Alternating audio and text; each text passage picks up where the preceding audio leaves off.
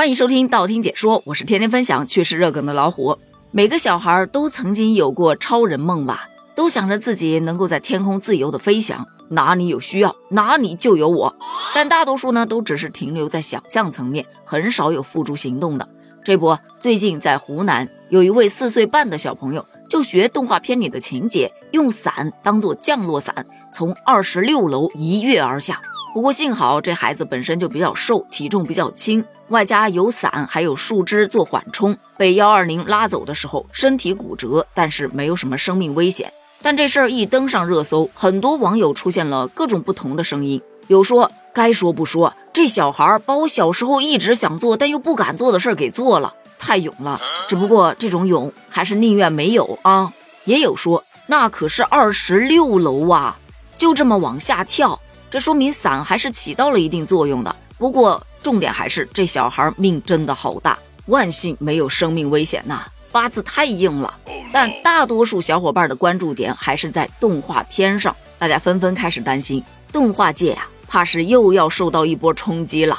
这大家的担心是有一定道理的。此前不就有很多小朋友因为模仿动画片里面的一些情节，结果造成对方身受重伤的吗？比方说，二零一三年的那一起绑架烤羊事件，那是在二零一三年的四月六号，有两位小朋友，四岁的冉冉和八岁的浩浩，他们遇到了同村的小伙伴小李同学。那时正是《喜羊羊与灰太狼》这个动画片最火的时候，他们就学着动画片里面的情节，开始玩起了绑架烤羊游戏。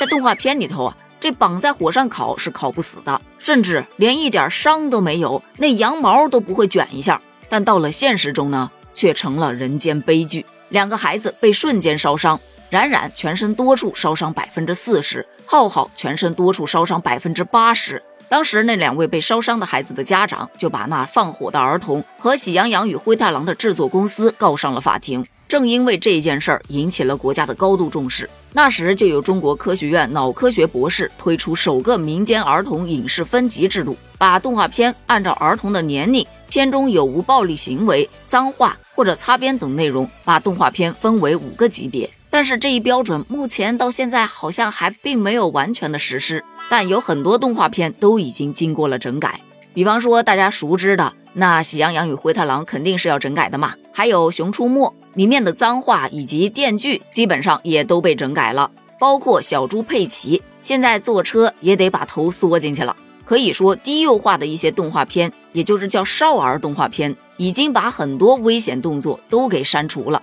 但说到这个四岁小朋友到底看的是哪一部动画片，里面会有打着雨伞当降落伞往下跳的情节呢？我仔细想了想，好像以前看的动画片里面还真不少。比方说倒霉熊就有一集啊，他从飞机上跳下来，结果那降落伞拉不开，于是，在包里头搜啊搜啊，最后搜了一把伞，飘飘忽忽的成功落地。不知道这孩子是不是看了这一集？